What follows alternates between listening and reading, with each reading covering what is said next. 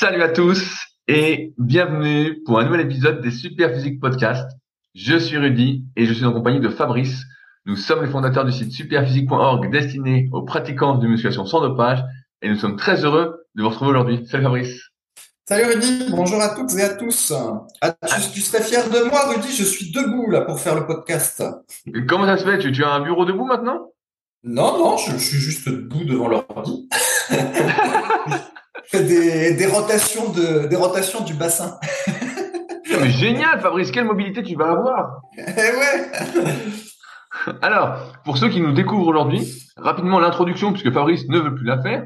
On a donc fondé le site superphysique.org en 2009 pour démocratiser, on va dire, les bonnes connaissances selon nous pour les pratiquants naturels de musculation, parce qu'on a perdu beaucoup de temps à écouter des conseils pourris, des conseils bidons, notamment de personnes dopées qui se disaient naturelles, à notre époque, on pensait qu'on était arrivé au bout du truc, et en fait, c'est de pire en pire aujourd'hui. a priori, c'est même in de dire qu'on se dope. Donc, euh, il y en a de plus en plus qui se dopent et qui font n'importe quoi et qui donnent des conseils. Bref, c'est pas du tout les mêmes conseils à appliquer quand on a pratiquement naturel. Et donc, de fil en aiguille, on a écrit plein d'articles, on a fait plein plein de vidéos, on a fait plein de podcasts, donc on continue encore aujourd'hui. Euh, et on a développé plein de projets parallèles, comme la marque de compléments alimentaires Super Physique Nutrition, où on propose surtout des compléments alimentaires destinés à améliorer la santé quand on est naturel, c'est la longévité qui fait qu'on va pouvoir vraiment progresser et exploiter son potentiel. On a également une application SP Training qui est disponible sur les stores, qui reprend en bonne partie l'application concrète de nos conseils. Donc disponible aussi bien sur le Play Store que sur l'App Store. On a également une salle de musculation à proximité d'Annecy, le Super Physique Gym. Donc vous êtes les bienvenus si vous êtes de passage ou si vous cherchez à vous entraîner dans une salle différente et vous êtes à l'année à proximité d'Annecy. Il y a également la Villa Superphysique qui vous accueille si vous cherchez un endroit où loger pour quelques jours. Euh, dans ce cas-là, il y a tout ce qu'il faut pour me contacter dans la description de l'épisode. Et enfin, plus personnellement, on a nos propres sites, musculation-alter.fr pour Fabrice avec son livre du même nom. Et de mon côté, j'ai mon site rudicoya.com depuis 2006 sur lequel j'écris aussi beaucoup, beaucoup d'articles et où je propose des livres et formations, dont notamment mes deux derniers livres, le guide de la sèche naturelle et le guide de la prise de masse au naturel, devrais recevoir, si tout va bien, mes nouveaux exemplaires du guide de la prise de masse naturelle cette semaine. Euh, j'étais en rupture, mais en tout cas, en attendant, je vais à la poste juste après euh, l'épisode pour poster le guide de la sèche et un autre livre que j'ai sur mon site Leadercast, Leader Project, qui n'a rien à voir avec la musculation. Et enfin, des formations euh, en fonction de notre morpho-anatomie notamment, et ma formation la plus complète sur méthodesp.rudicoya.com pour les personnes les plus motivées. Et donc, dans ces podcasts, depuis maintenant un peu plus de cinq ans, on vous partage notre actualité, mais également des réponses plus précises aux questions qui sont posées sur les forums superphysiques et qui nous inspirent un peu plus. Et donc, c'est ça qu'on fait depuis maintenant un petit moment. Donc, Fabrice, je crois savoir que dans ta vie trépidante, tu as encore énormément d'actualités à nous partager. Chaque semaine, tu dis la même phrase. Alors, euh, sur Arte, la, seule chaîne euh, de la télé que vous avez le droit de, regarder, il y a eu un documentaire qui a été publié sur le sucre, donc intitulé euh, Le sucre, le doux mensonge, que j'ai survolé. C'est surtout ma femme qui l'a regardé parce que, je commence à connaître par cœur ce. Bah, on a, on a compris que ton seul point fort était ta femme, de toute façon. Hein. Il n'y avait que des points faibles sinon. Bah, disons que les documentaires sur l'alimentation, euh, à chaque fois, c'est du vu et du déjà revu. Donc, en fait, ça m'intéresse pas trop, tu sais. C'est un peu comme, euh, je sais pas moi, quand on va parler du lait, alors que ça fait 30 euh, ans que je sais qu'il faut pas trop abuser du lait. Tu vois, j'ai l'impression que des fois, on, y a de, sur l'actualité grand public, il y a des trucs qui apparaissent, mais que nous, ça fait 30 ans qu'on le sait, tu vois. Donc, bref. Et donc, c'est un énième documentaire sur le, sucre, le sucre, le doux mensonge, ça s'appelle. Et en gros, bah, ça dit que depuis les années 70, l'industrie sucrière et agroalimentaire euh, ben, ont tout fait pour mettre euh, du sucre partout. Il y avait euh, des scientifiques qui ont dit dès le début que c'était pas bon pour la santé le sucre, mais que bah, exactement comme avec l'industrie du tabac, eh ben ils ont financé des études. Donc en gros ils ont payé des scientifiques, hein, pour le dire comme ça, mine de rien c'est ça, bah, pour faire des études dites de contre-feu, qui eux bah, disaient que bah non le sucre c'était pas si mauvais que ça à la santé, que effectivement s'il y avait une épidémie d'obésité ça pouvait être attribué à plein de facteurs, pas nécessairement le sucre, blablabla. Enfin, la même, le même truc qu'on a à chaque fois, hein, exactement le même scénario qui se passe avec les, tout ce qui est pesticides et tout ça, avec le tabac et tout, bah, c'était pareil. Et donc, en gros, ça fait très longtemps qu'on sait que le sucre, c'est une grosse merde, mais pour autant, eh ben, euh, ils en ont mis partout. Et puis, voilà. Donc, tout est comme d'habitude, et c'était ben, dit dans le documentaire. Et alors, à un moment donné, il y a un extrait où c'est un type qui parle dans les années 70, au début des années 70, et qui critique les céréales de petit déjeuner, en disant que c'est plein de sucre et qu'en fait, c'est présenté comme quelque chose de bon à la santé, alors que c'est hyper calorique. Incroyable, tu te rends compte? Donc déjà, il y a 50 ans, il y avait déjà des gens qui savaient que c'était de la merde, les céréales de petit déjeuner. Euh, mais il n'avait pas assez d'argent pour le faire marquer partout, alors il s'est fait... Euh, on lui a coupé la parole. Bah, il s'est fait lyncher. Donc en fait, il y avait, euh, il y avait un espèce de contradicteur, on voyait hein, sur l'extrait de à télévisuel, il y avait un contradicteur qui lui disait mais non, c'est des bonnes céréales, c'est bon pour la santé, hein, vos arguments sont nuls. Enfin bref, puis en fait le, le type était marginalisé puis décrédibilisé, tu vois. C'était genre un peu le complotiste de l'époque. ah mais là, un, un, complotiste. Euh on va dire, euh, qui avait raison, quoi. surtout ah oui, mais le problème, c'est que de nos jours, des fois, il y a des complotistes qu'on tord, voilà, hein, ceux qui pensent qu'on te met des puces 5G euh, dans le nez euh, quand tu fais un test PCR. Et puis, il y a des complotistes, en fait, qui sont juste en avance sur leur temps. Ça dépend des sujets, puis ça dépend de quoi on parle. Mais voilà. Donc, as usual, évitez à tout prix les produits euh, qui contiennent du sucre ajouté, euh, sirop de glucose, de fructose et tout le tout. Ouais, non, mais, moi ça me rappelle le documentaire que j'avais été voir euh, il y a quelques années au cinéma qui s'appelait Sugarland. Et pareil, bah, ça montrait de toute façon les méfaits du sucre. Mais de toute façon, quand on regarde les, les compositions, la liste des ingrédients des aliments qu'on achète, s'ils sont pas, on va dire, nature, bah, on voit qu'il y a toujours du sucre en fait. Il y a toujours premier ingrédient ou deuxième ingrédient, sucre ou sucre de canne pour donner bonne conscience comme si c'était meilleur quoi. Mais euh, ouais c'est c'est sûr que et euh, dans le même ordre d'idée je voulais remonter sur un autre documentaire sur Arte que j'ai pas encore fini qui avait l'air euh, où j'ai appris pas mal de choses. Ça s'appelle alors je l'ai mais c'est ouvert. Il s'appelle toute musclée trop musclée donc toute musclée sur la chaîne Arte. Et sur l'image il est marqué trop musclé donc j'ai vu une demi-heure ça dure 1h20 et non bah c'est hyper intéressant sur l'évolution du sport euh, chez les femmes. Donc euh, il y a pas mal de trucs en rapport avec la muscu. Euh, on voit des influenceuses, on voit des filles qui étaient professionnelles en foot, en rugby, tout ça, qui parlent de ça. Et, donc il y a tout un historique, c'est hyper intéressant. Donc toi Faris, a priori tu as une télé parce que tu conseilles de regarder la chaîne Arte sur la télé. Moi je conseille sur YouTube parce que j'ai pas de télé. Donc on voit que tu es encore dans temps. on voit que tu n'as surtout pas compris que maintenant euh, on allait sur arte.tv, euh, www.arte.tv, puis tu pouvais regarder sur l'ordre du Rudy. Hein. Ça fait longtemps que c'est comme ça. bon, Fabrice, j'en ai une bonne. Je ne suis pas content. Ah. un message d'insulte suite à ta vidéo les biceps avec élastique. Ah. A quelqu'un qui m'a pris sans doute pour toi qui m'a dit euh, un truc du style mais quel escroc t'as pas honte de faire une vidéo sur des biceps en 15 minutes avec élastique euh, c'est n'importe quoi euh, honte à toi. Qu'est-ce que tu as à dire pour ta défense?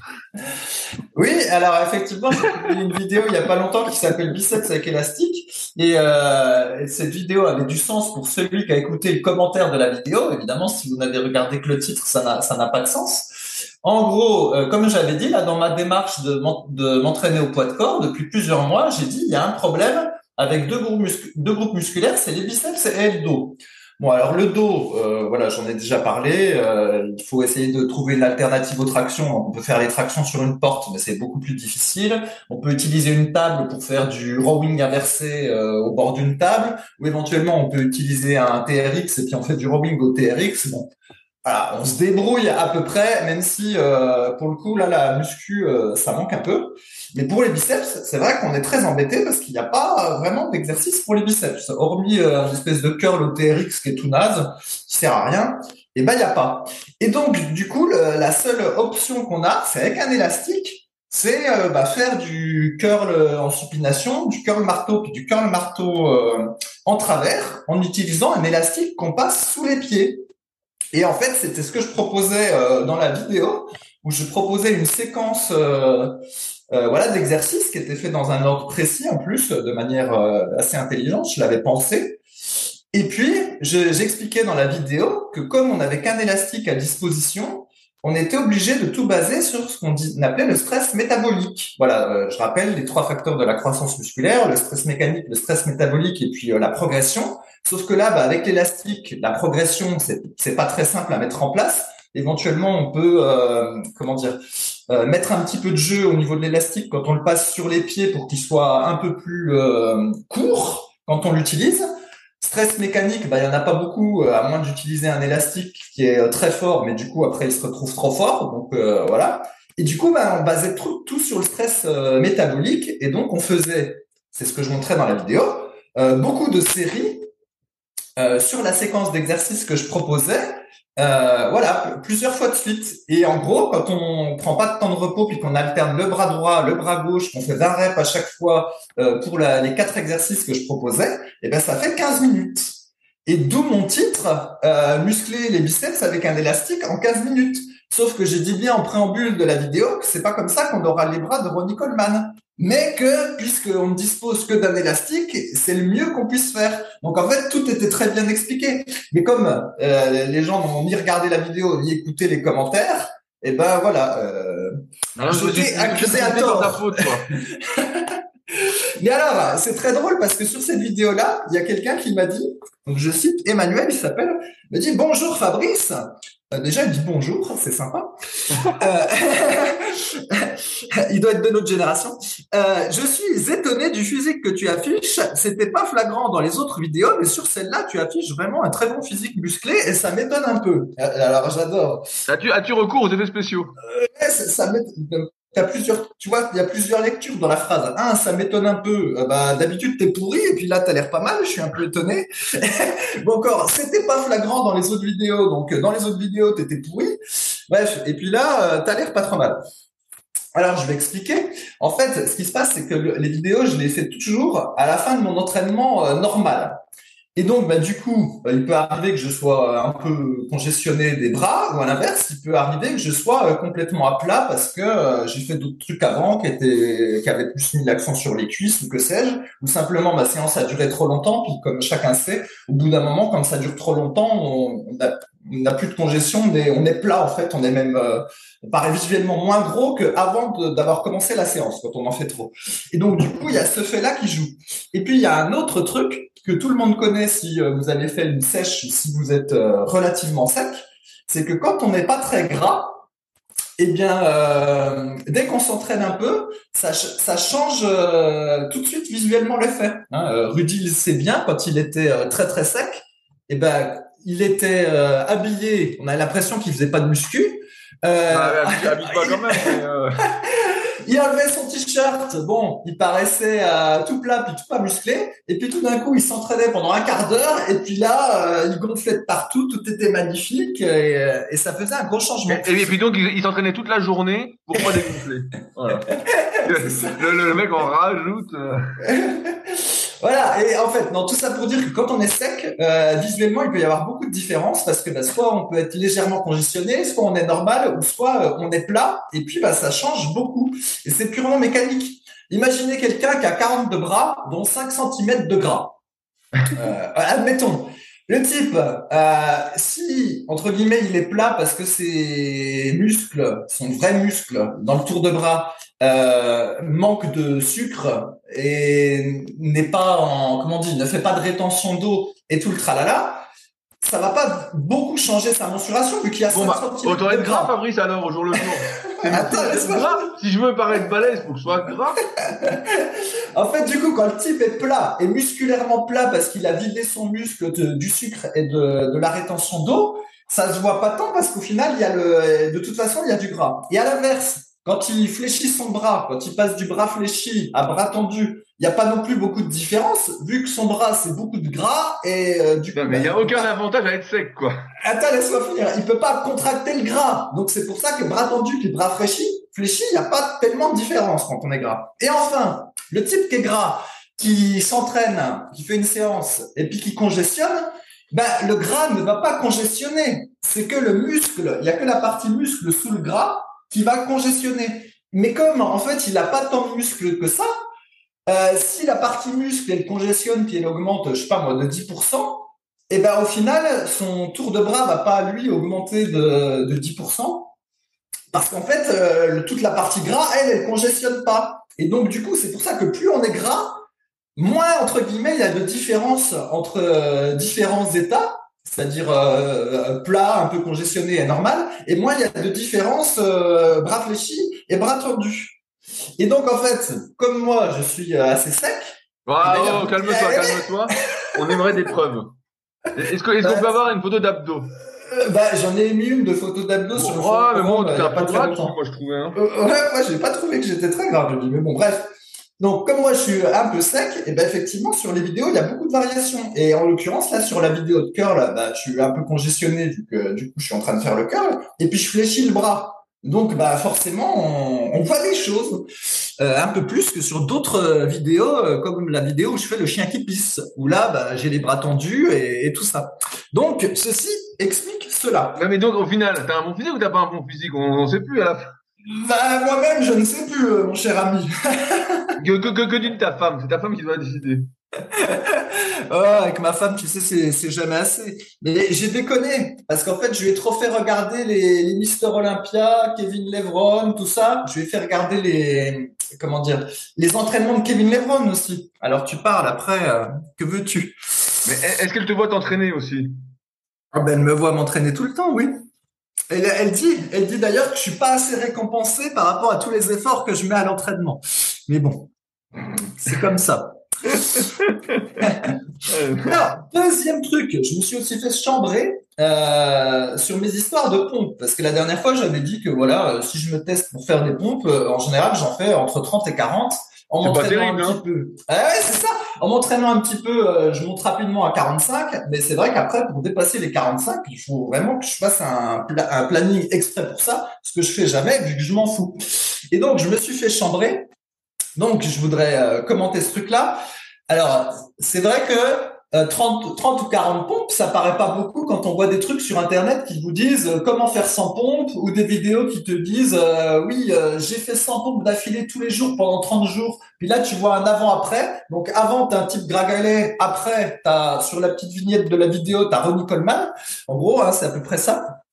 Donc, c'est sûr que quand on est biberonné à toutes ces vidéos à la con, on se dit 30 à 40 reps de pompe, c'est un petit peu ridicule. Pour Putain, tout ça pour ça, tout ouais, ça pour ça. 40 pompes. C'est ça, c'est ça. Donc aussi, c'est un peu ridicule. Alors déjà, il faut s'entendre sur euh, comment on fait des pompes aussi, hein, parce que si c'est comme je vois des fois à la plage des gens qui font soi-disant du gainage et puis en réalité euh, quand les fesses soit très très en l'air, comme quand moi je fais un chien tête en bas, euh, ou soit euh, complètement au sol, quand je, comme quand moi je fais un chien tête en haut, euh, forcément c'est déjà pas la même chose. Donc déjà les pompes, il y a plusieurs manières de les faire. ah oui, non mais c'est facile de tricher. On en voit plein. Voilà, c'est très très, ouais. C'est très très facile de tricher aux pompes. Ça c'est le premier truc. Et le deuxième truc, c'est que la vérité, c'est que quand on s'entraîne régulièrement, eh ben c'est quand même difficile d'être performant aux pompes si jamais c'est pas notre but principal. Parce que quand on fait de la muscu, même au poids de corps, hein, comme je fais là, et a fortiori avec barre alter, on a toujours les épaules en fait qui sont euh, en permanence un peu fatiguées. Et donc du coup, si jamais on fait un test de pompe, il n'y a pas 50 000 moments pour le faire. Soit on le fait après sa séance normale, mais déjà on va être fatigué, donc on va pas en faire beaucoup parce que priori on a fait sa séance normale. Si vous aviez fait une séance bras avec les triceps, bah, vous n'allez pas faire beaucoup de pompes à la fin. Si vous aviez fait une séance pec, euh, vos pecs sont déjà fatigués, vous n'allez pas faire beaucoup de pompes à la fin. Même chose avec les épaules. Si vous avez entraîné les cuisses, vous êtes crevé et vous n'allez pas non plus faire beaucoup de pompes à la fin. Autre option, c'est à un moment donné euh, dans l'après-midi, vous vous ennuyez et vous dites, ah bah tiens, si je faisais une série de pompes. Sauf que, bah, comme vous vous êtes déjà entraîné, par exemple, le, matin, si c'est mon cas, et ben vous êtes dans la fatigue de votre séance du matin, et puis ça va pas être non plus un bon moment pour faire des, une performance. Et donc, du coup, il vous reste, en gros, de tenter le maximum de pompes avant votre entraînement proprement dit. Et en gros, c'est à peu près le seul moment où vous pouvez tenter de faire une perf. Mais sinon, euh, en permanence, vous n'êtes pas euh, optimisé pour faire une perf. D'où le fait qu'à chaque fois, ben, si j'essaye, et je peux vous dire que j'essaye pas souvent parce que ça sert strictement à rien, et eh ben ça fait euh, entre 30 et 40 pompes selon euh, ma fatigue des épaules du moment et ma forme du moment. Et, et, donc voilà, ça semble faible, mais euh, de mon point de vue, c'est pas si faible que ça. Comme je regarde d'autres gens euh, faire des pompes euh, à la plage, si ça arrive. Je suis à deux doigts de proposer un concours de pompes, Fabrice, sur les formes superphysiques, où on offrirait peut-être en récompense des compléments alimentaires superphysiques. Je suis à deux doigts pour voir effectivement qui fait quoi. Qu'est-ce que tu en penses? Ouais, ouais, bah, bon, je sais pas trop, mais. Hein. Ben, J'espère que notre notre chef Force Vegan sera numéro un quand même. alors, alors j'ai, euh, je finis sur un dernier truc. Après, on attaque les questions euh, des forums. La semaine dernière, tu parlais de Top Gun, donc je me suis dit bah tiens, moi je l'ai pas beaucoup vu quand j'étais gamin parce que c'est, c'est pas trop ma génération, donc j'ai re-regardé Top Gun. Et, le 1. Euh, et donc ça m'a surpris parce que donc euh, comme tout bon film, je sais pas si c'est années 80 ou 90, je sais plus ce que c'est. Euh, et ben en fait ça passe hyper vite.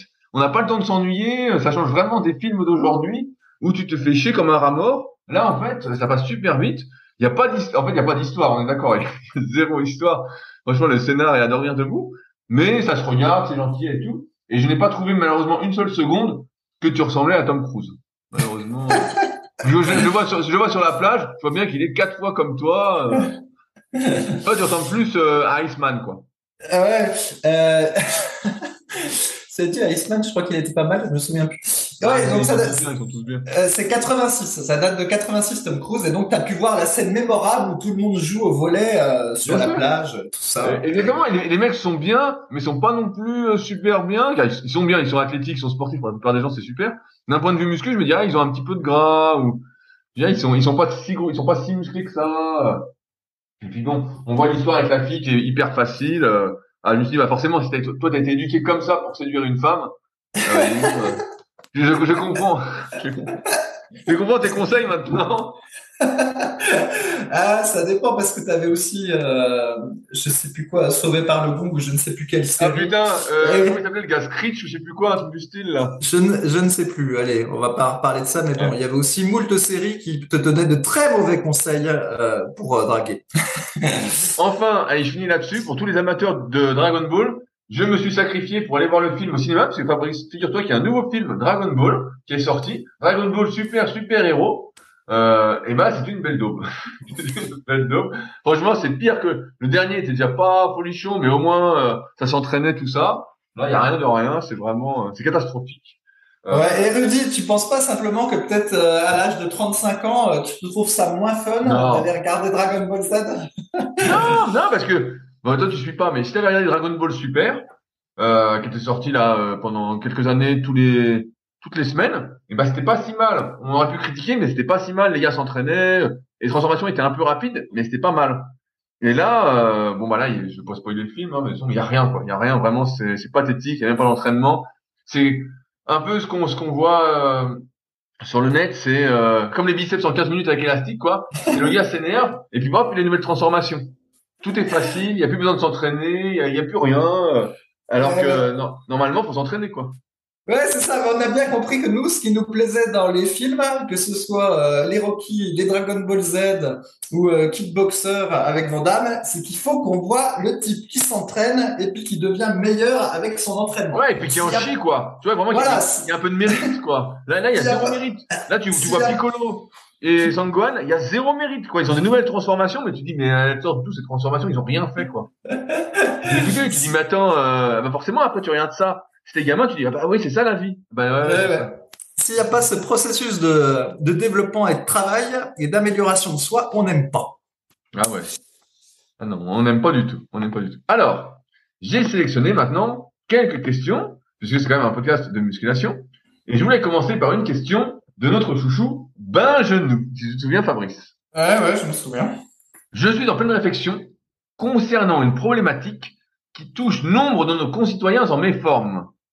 Pensez-vous qu'à notre époque, où nous souhaitons privilégier les médecines douces et alternatives, nous pourrions être amenés à prescrire des séances cuisses de guerrier pour traiter la constipation chronique? Il me semble avoir entendu un jour Michael Gundil dire que si on ne s'était jamais chié dessus pendant une séance cuisse, c'est qu'on n'avait jamais vraiment poussé. J'en conclus que les séances cuisses avec le spirit pourraient aider certaines personnes à lâcher prise. Est-ce le remède de grand-père pour lutter contre ce fléau en ce temps où les fibres sont boudées au profit de la croûte de Fabrice? Qu'est-ce que tu en penses? Ouais, bah, Je sais pas si la question est sérieuse ou pas. Euh, sérieuse ou pas, ni trop. Ce qui veut dire, on va supposer qu'il parle de la constipation, qui est en général un truc de fille et pas un truc de mec. Mais euh, j'avoue, j'ai jamais très bien compris le problème. Déjà, il suffit. Merci Fabrice, merci, merci. Il suffit de manger des pruneaux euh, tous les soirs. Ça, je vois pas comment c'est possible même d'être euh, constipé. Et si ça marche pas, ben, il suffit d'en manger plus. Euh, ça me paraît très simple. Après, il y a un truc là qui vaut la peine d'être dit. Et on va retomber sur quelque chose que j'avais parlé, dont j'avais parlé quand t'étais pas là, sur la modernité. Et ça, c'est un truc que j'ai lu plusieurs fois. C'est que les, nos toilettes modernes à l'occidental, où on s'assied et elle favorise en fait la constipation parce que c'est pas une euh, bonne position pour euh, déféquer, voilà, pour euh, employer un mot un peu tabou. En fait, c'est pas la bonne position pour chier, aller aux toilettes, dans les toilettes à l'occidental. Et c'est bien mieux ce qu'on appelle les toilettes turques où jamais personne n'a envie d'aller parce que ça fait un petit peu, ça fait un petit peu animal. Tu sais, en fait, on n'est plus habitué simplement, voilà, à s'accroupir, à s'accroupir pour chier. On n'est pas habitué. Euh, sauf ceux qui font de, de la rando et qui dorment sous la tente, eux, ils sont habitués. Mais euh, sinon, c'est vrai qu'on n'est plus habitué à se mettre dans cette position-là. Euh, on, trouve que c'est voilà que c'est que ça fait un petit peu animal et, et on n'aime pas. Mais en réalité, c'est une position qui est beaucoup plus naturelle et et, et, voilà, je pense qu'il y a, et d'ailleurs c'est pas moi qui le pense, hein, je l'ai lu plein de fois, qu'il y a aussi un problème de posture quand on va aux toilettes, et c'est pour ça que les, les gens sont, sont constipés. Après, blague à part, et euh, comme moi je n'hésite pas à, à, faire des blagues sur moi, je peux les faire, euh, régulièrement, quand je fais mes euh, abdos du bas ou des exercices de, de gainage, particulièrement le gainage oblique, j'ai remarqué que le, le gainage oblique et tout ce qui est abdos du bas, et ben ça a tendance en fait à faire quelque chose dans l'estomac et ça fait péter en fait. c'est des exemples que. Ah non mais ça, ça c'est les lentilles, ça c'est les lentilles. Ouais, je sais pas. Non mais il y a des, il y a quand même, ça c'est vrai, il y a des exos muscu. Euh, si je reprends sa question, euh, pour moi c'est pas les cuisses, l'entraînement des cuisses ça, ça le fait pas. Mais par contre, ouais, l'entraînement des abdominaux du bas, euh, ça fait prendre des positions un peu particulières et puis le gainage oblique, j'ai déjà remarqué qu'effectivement euh, ça ça faisait un peu ça faisait péter en fait ça ça fait quelque chose dans l'estomac et, euh, il se passe un truc. Donc, mais voilà. Ce qui, est, sûr c'est que faire avoir suffisamment d'abdos, de force dans les abdominaux, donc de manière globale, ça aide à aller aux toilettes. Par contre, je voulais revenir sur le deuxième point. Il me dit euh, si on s'est jamais chez dessus pendant une séance cuisse, qu'on n'a jamais, jamais vraiment poussé. Donc euh, Michael Gunny, Jérôme, dit souvent des phrases un peu comme ça euh, pour, choquer, mais surtout, si vous vous jetez dessus en faisant les cuisses, c'est qu'il y a un gros gros problème, hein, c'est que euh, ça ne va pas. Ça ne va pas et d'un point de vue... Ah, il parlait au, pas au sens figuré, au sens propre. Oui, oui, oui. Ah, d'accord. Ah oui, d'accord. Et, donc, souvent, bah là, c'est les, les, blagues de Jérôme qui sont un peu particulières.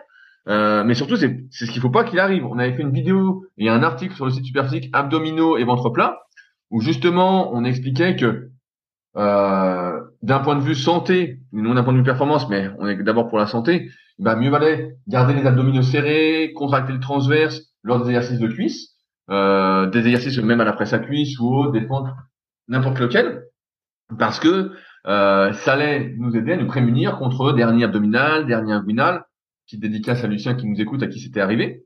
Euh, mais euh, ouais, surtout, il faut pas pousser comme un malade sur le bide et se chier dessus. Alors là, euh, là, c'est sûr qu'on est en train de se détraquer. Et le but, encore une fois, de la muscu, de base, c'est la santé, c'est être en meilleure forme. Sur les conseils alimentaires, je pense que Fabrice a tout dit. il suffit de bouffer des légumes, voilà, de manger des pruneaux, des trucs comme ça.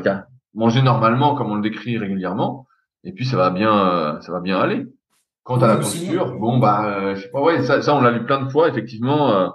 il suffit de voir un chien qui en train de chier, et on comprend très bien la position qu'il faut avoir. Oui, je sais pas si la comparaison est bonne, mais euh, bon. Nous sommes des animaux, Fabrice, enfin. mais voilà, effectivement, je pense que c'est un truc de la modernité euh, qui est pas euh, optimum, et à mon avis, ça doit contribuer à toutes ces histoires de constipation. Alors moi, je la, je la connaissais sous une autre version, ce truc de l'entraînement des cuisses. C'était si t'as jamais vomi après un entraînement de cuisses, c'est que t'as jamais vraiment entraîné les cuisses. Bah, je préfère ça. Moi, ouais, ouais, ça, ça fait un peu plus guerrier celle-là. Sauf que moi, ça ne m'est jamais arrivé de la vie, sauf euh, un coup en, ayant mangé euh, une demi-heure avant ma séance cuisse et encore c'était un bien piètre euh, vomissement. Donc, je sais même pas si je peux mériter le titre de guerrier. Mais à jeun, ça ne m'est jamais arrivé de ma vie de vomir après une séance cuisse. Merde. Peut-être que j'ai jamais entraîné les cuisses comme il fallait. Hein. À mon avis, t'as raté ta vie. Hein. raté ta vie. ça. Oui, t'es en enfer pour la peine. Alors, euh, une autre question, donc les séances cuisses sont pas le remède, mais euh, avoir une bonne alimentation, faire les abdos, tout ça, et adopter les bonnes positions, comme d'habitude, bah, ça, ça aide. Hein. Voilà. Alors, question d'Alex qui nous dit Je sors d'une consultation chez mon ostéopathe qui a mis en évidence ma grande tonicité au niveau des quadriceps par rapport aux ischio-jambiers. Jusqu'ici, rien de transcendant. Je pense que nous sommes beaucoup dans ce cas. Je lui ai parlé de mon entraînement afin de mettre plus l'accent sur les ischios et donc de s'approcher d'un meilleur équilibre entre ces deux muscles antagonistes. Ce à quoi il a répondu très favorablement. Maintenant, je sais que le sujet a déjà été un peu traité, mais pas nécessairement dans un sujet dédié. Comment changeriez-vous une séance jambes typique pour mettre beaucoup plus d'accent sur les ischios jambiers Sachant que Alex, il s'entraîne euh, à la maison. Quelques pistes. Séance 1, squat avant, hip thrust, fente, soulevé à jambes tendues, mollet. Donc lui, il changerait l'ordre et il mettrait hip thrust, soulevé à jambes tendues en premier. Ou, deuxièmement, diminuer le volume sur l'exercice de quadriceps et garder le même sur ce axe ischio. Donc, il passerait de trois séries de, à quatre séries sur l'exercice ischio et seulement à trois séries sur l'exercice plus quadriceps.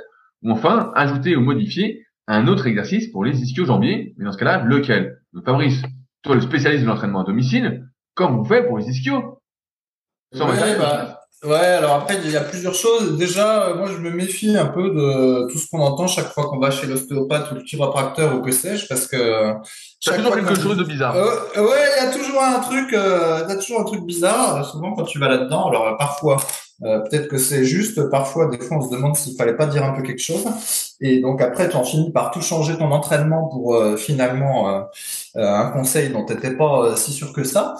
Euh, donc ça, c'est le, premier point. Après, effectivement, euh, isoler les ischio-jambiers euh, quand on s'entraîne à domicile et qu'on n'a pas la fameuse machine leg curl, c'est point simple. Parce qu'en gros, il y a deux options. c'est toutes les variantes de soulevé de terre jambes tendues, mais on sait que le soulevé de terre jambes tendues, c'est pas top non plus pour le bas du dos. Donc dans mon livre Musculation avec haltère, euh, je conseille de faire du soulevé de terre jambes tendues, mais euh, tendues ou quasi tendues d'ailleurs, euh, selon votre souplesse, mais euh, très léger en fait. Et euh, voilà, juste histoire d'activer de manière directe les ischio-jambiers, mais le faire de, manière léger, pas pour performer dessus. Si on a un banc à lombaire, eh ben on peut le substituer le soulevé de terre jambes tendues par des extensions au banc lombaire, où là, on va pouvoir forcer un peu plus parce que là, il n'y y a pas de risque. Donc ça, c'est la première option. Et la deuxième option, c'est toutes les variantes de ce qu'on appelle le Nordic Curl, là où en gros, on fait un leg curl avec son poids de corps euh, en mettant les pieds sur un point fixe. Sauf que ça, je n'en parle pas dans mon livre Musculation avec Alter parce que j'ai déjà essayé et en fait, je n'ai pas été satisfait par ce truc-là. C'est, casse-gueule, c'est difficile. Euh, au début, on n'est pas assez fort, donc on fait que la phase euh, négative. Ensuite, euh, on essaye de céder de ses mains pour faire la phase positive. Tout ça, c'est, compliqué, c'est merdique. Et bah, c'est vrai que c'est point simple d'isoler les ischio-jambiers quand on n'a pas la fameuse machine leg curl couché ou leg curl assise.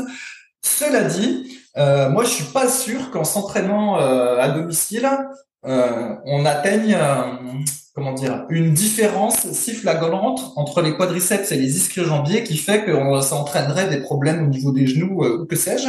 Parce que quand on fait voilà du, du squat gobelet ou même du squat avant avec une barre, quand on fait des fentes avec halter, à, chaque fois en fait le quadriceps travaille avec les ischio-jambiers c'est pas comme quand on fait une machine à hack squat à la salle où là ben, on peut charger lourd et puis selon la morphologie on peut taper euh, presque entièrement dans le quadriceps et les ischio-jambiers vont pas être sollicités.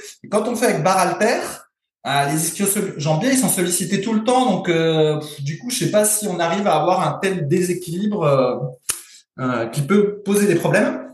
Donc ça c'est le, premier point.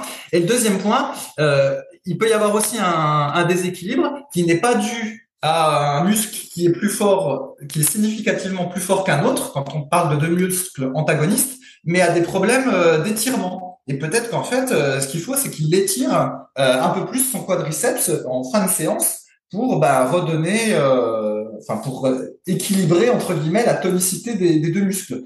voilà, cet équilibre, il peut se faire soit avec les étirements, soit avec un renforcement musculaire. Donc voilà, peut-être que ça aurait besoin d'être étiré.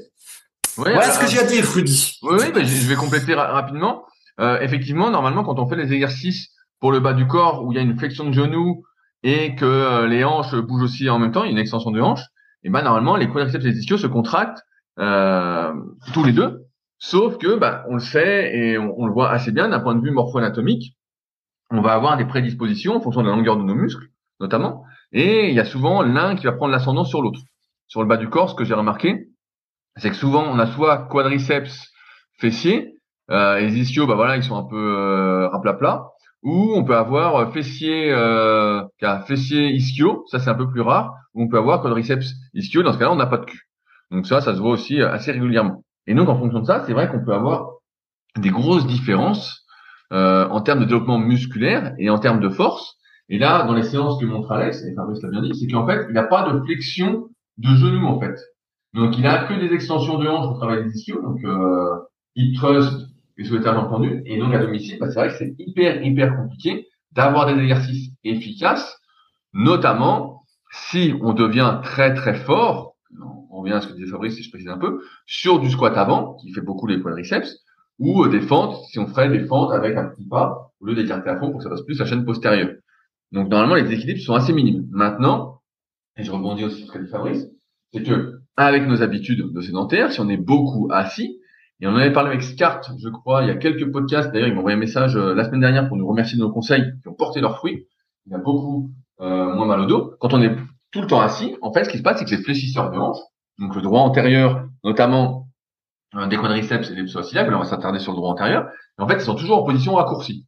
Euh, souvent on est assis, donc les hanches un peu fermées, les jambes tendues, donc ou euh, même les jambes fléchies, voilà, et toujours en raccourci. Et donc dès que euh, on va faire un exercice, en fait, rappelez-vous que un muscle qui est toujours en position raccourcie, qu'on renforce pas, on va dire dans toute son amplitude, du moins dans plus d'amplitude, euh, aussi bien en étirement qu'en raccourcissement, mais en fait, il devient faible et il se laisse plus étirer. Et ça, ça peut effectivement générer un manque de souplesse au niveau du droit antérieur, euh, ce que l'ostéopathe a pu dire, ils sont trop toniques.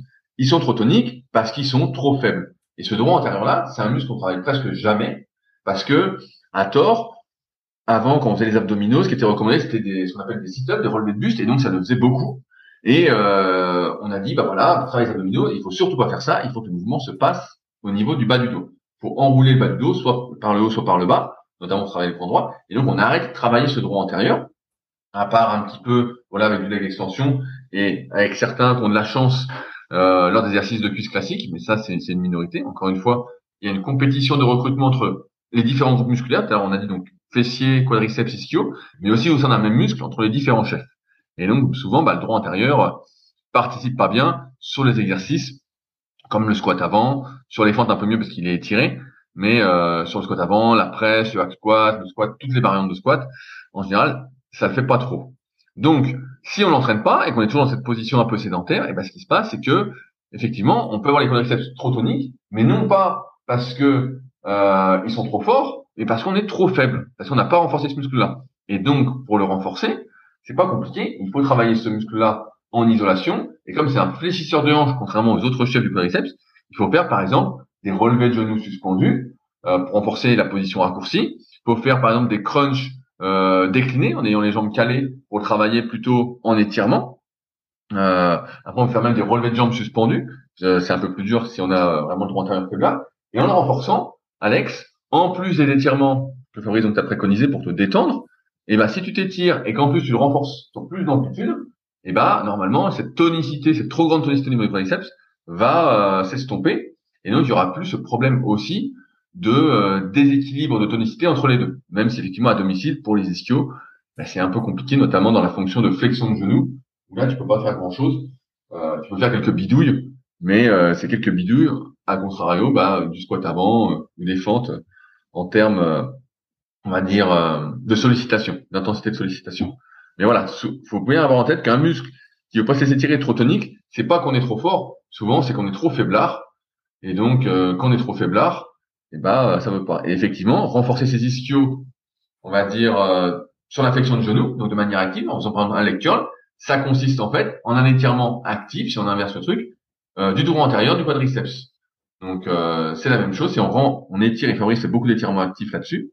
Si on fait les ischio-jambiers en flexion de genou, donc leg curl allongé, leg curl assis, c'est mieux leg curl assis, si on peut avoir plein d'amplitude, ou même leg curl debout à une jambe, qui peut se faire aussi un peu à la poulie.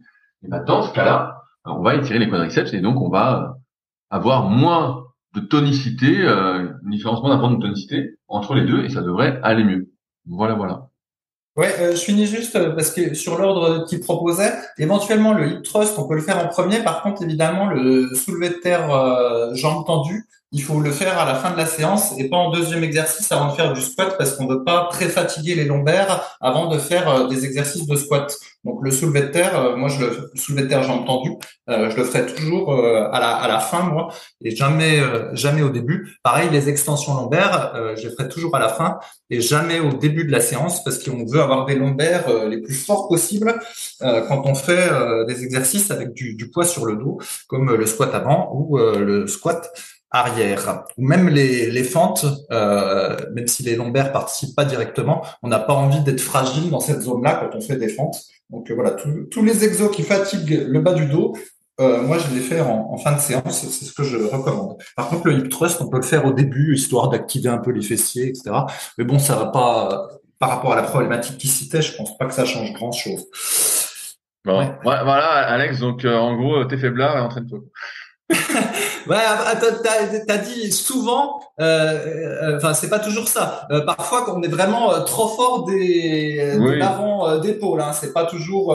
bien sûr, bien sûr. On est, on a un muscle n'est pas hypertonique que parce que il est faiblard, comme a dit Rudy. Hein, ça dépend des cas.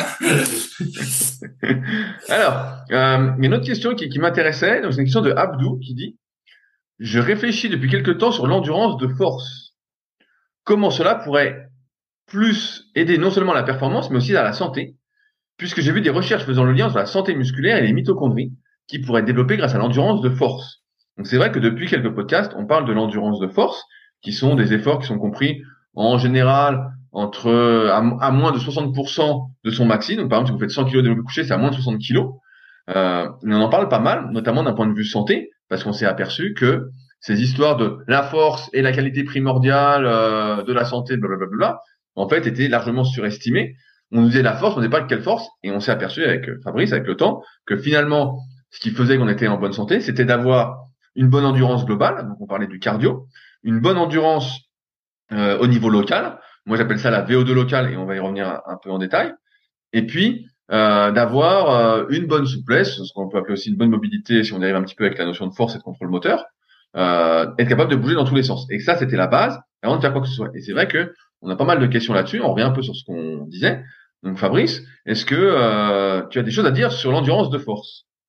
Oui, bah, des choses à dire, je sais pas trop. Ce que je peux dire, c'est que le problème, c'est que c'est pas c'est c'est pas adapté en fait pour prendre du muscle en muscu sauf quand on devient euh, très balèze donc c'est quelque chose qu'on avait déjà dit euh, qu'on avait déjà constaté euh, il, y a, il y a longtemps en fait quand on fait de la musculation euh, par halter plus machine pour prendre du muscle, voilà, sur les exercices euh, polyarticulaires, la plupart du temps, la bonne plage de répétition, c'est entre 8 et 12 répétitions, hein, pour, faire, pour, faire, simple. Et en fait, voilà, cette plage-là, quand on est débutant et intermédiaire, c'est euh, ce qui marche le mieux. Et si sur les exercices polyarticulaires, on montait entre 20 et 30 répétitions, comme on a déjà dit plein de fois, euh, c'est beaucoup moins efficace pour prendre du muscle, voire pas efficace du tout, euh, disons-le. Donc l'endurance de force, quand on est débutant et intermédiaire, ça fait pas prendre de muscle, pour le, pour le résumer simplement.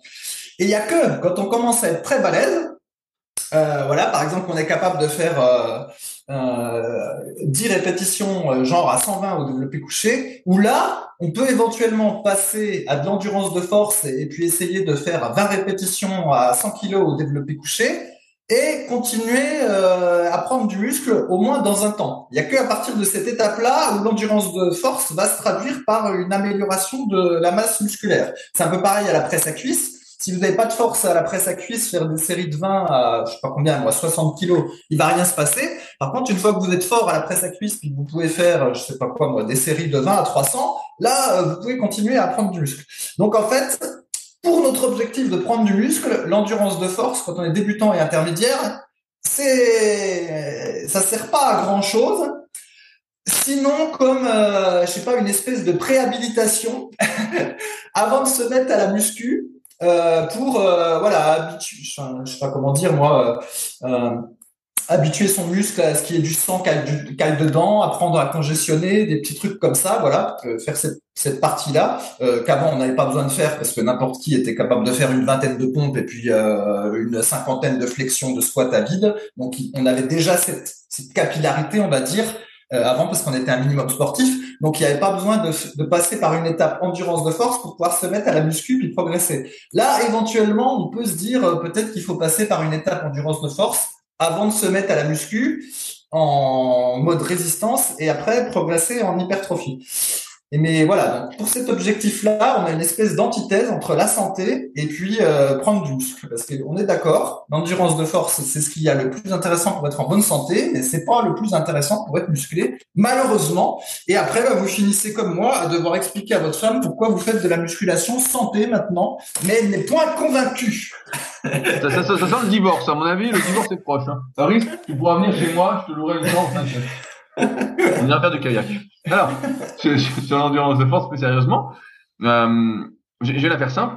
Euh, quand on prend les, composants du muscle de manière un peu simplifiée, on, va distinguer plusieurs choses. Euh, on va distinguer bah, ce qu'on appelle les éléments contractiles, les sarcomères, les myofibrilles. Donc ça, c'est tout ce qui se contracte. Autour, on a le sarcoplasme. Donc on a vu plein de théories sur l'hypertrophie sarcoplasmique, tout ça. Bon, souvent, bah, c'est des conneries. On peut pas vraiment cibler euh, à ce point-là. Et euh, c'est léger. Il y a du glycogène, on en parle souvent. C'est euh, qui est stocké dans nos, muscles, ce qui est un peu de l'énergie euh, rapide. Voilà, on va simplifier aussi. Euh, désolé pour les plus experts. Et on a deux autres choses qui sont les mitochondries, donc euh, ce qu'on appelle les organiques cellulaires qui vont aider la cellule à, respirer, entre guillemets, à apporter de l'oxygène, tout ça. Et on a les capillaires, donc c'est les veines, c'est des, plus petites veines qui vont irriguer le muscle. Et donc nous, quand on fait un effort de musculation classique pour prendre du muscle, même si avec super physique, on milite depuis longtemps pour des séries euh, mi-longues et de plus en plus longues à mesure qu'on devient fort. Fabrice bien expliqué. Et c'est d'ailleurs le thème de notre toute première vidéo en 2009 dans le noir chez Fabrice à l'époque. Euh, voilà. Euh, et eh ben, on développe surtout les éléments contractiles, on stocke un peu plus de glycogène, mais les mitochondries et euh, les capillaires, bah, c'est pas super. Même si, comme on fait beaucoup de volume d'entraînement, normalement, euh, à plus à mesure qu'on progresse, le volume d'entraînement est un facteur important de la progression, donc on augmente le nombre de séries, notre nombre d'exercices par muscle, et eh ben on voit bien que nos veines elles grossissent, que nos muscles sont de plus en plus irrigués, mais c'est sur des temps d'effort qui sont assez courts. C'est des temps d'effort en général entre 30 et 60 secondes. CF, les trois facteurs de l'hypertrophie musculaire, et donc euh, ça reste limité. Or, on s'aperçoit effectivement de plus en plus, comme l'a dit mon très cher associé, c'est que euh, on est de moins en moins, on va dire, euh, développé au niveau de ses composants. Et ça peut, en effet, de mon expérience, fortement limiter la progression. Par exemple, le cardio, déjà de manière générale, on voit bien que si on n'en fait pas et qu'on fait 10 ans de muscu de suite, eh ben, on a un cœur, si on n'a pas fait d'activité cardio quand on était gamin, et même avec le temps, ça va s'effacer progressivement, hein, euh, eh ben, on voit bien qu'on est euh, plus rapidement essoufflé, que ça va pas. Là, sur l'endurance de force, un des signes classiques hein, qu'on a, beaucoup ont déjà vécu sur les forums, c'est on se brosse les dents, on congestionne, on monte l'escalier, on congestionne, on fait une série de 20 à vide, on congestionne, on congestionne pour rien. Ça, c'est un signe que d'un point de vue des mitochondries et des capillaires, bah, c'est pas assez développé. On a une sorte de déséquilibre, on va dire, au niveau musculaire. Et donc, bah, ça, euh, si on peut faire 20 squats à vide sans congestionner à fond, c'est qu'il y a un gros souci quand même. C'est vraiment qu'il y a un gros souci.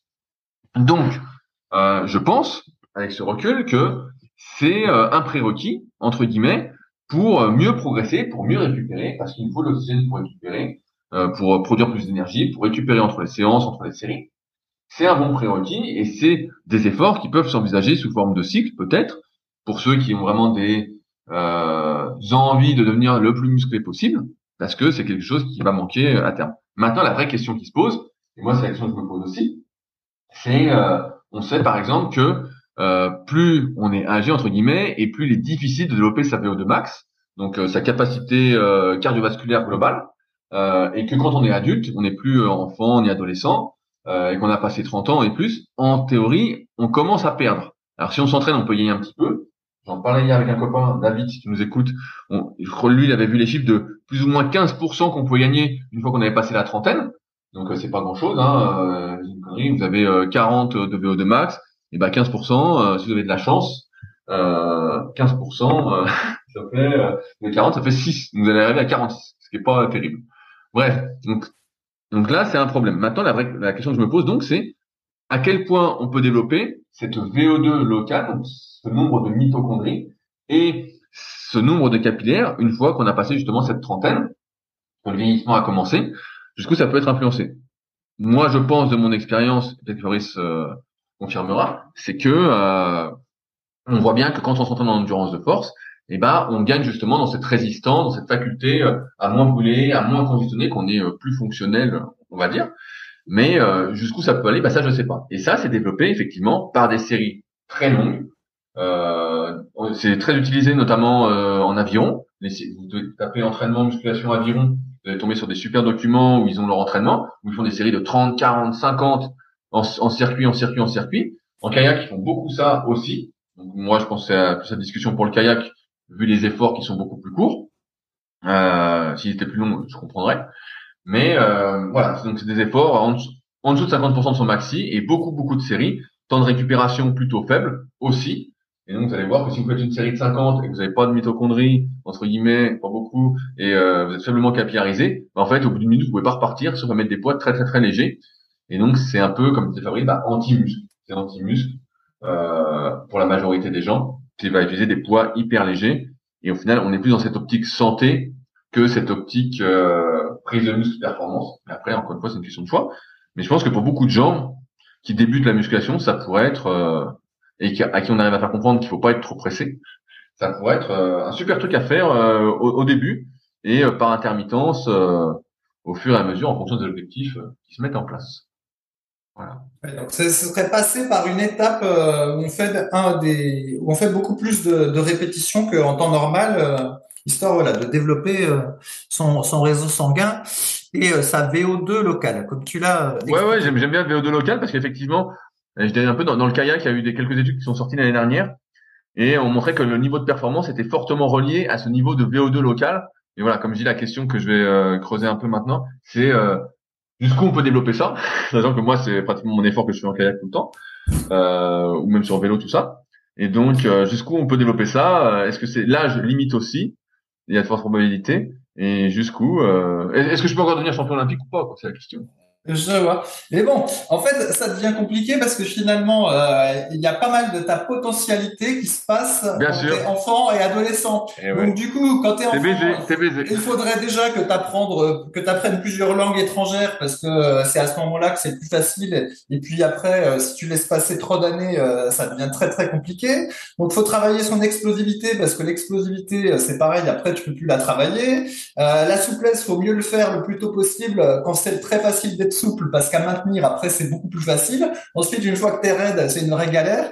Et donc, au final, il te faut des, des journées de 48 heures quand tu es enfant et un programme spartiate pour développer au maximum ta potentialité. Puis après, selon la voie que tu as choisie, eh ben, tu pourras devenir un champion ou euh, un très très bon dans la voie que tu as choisie.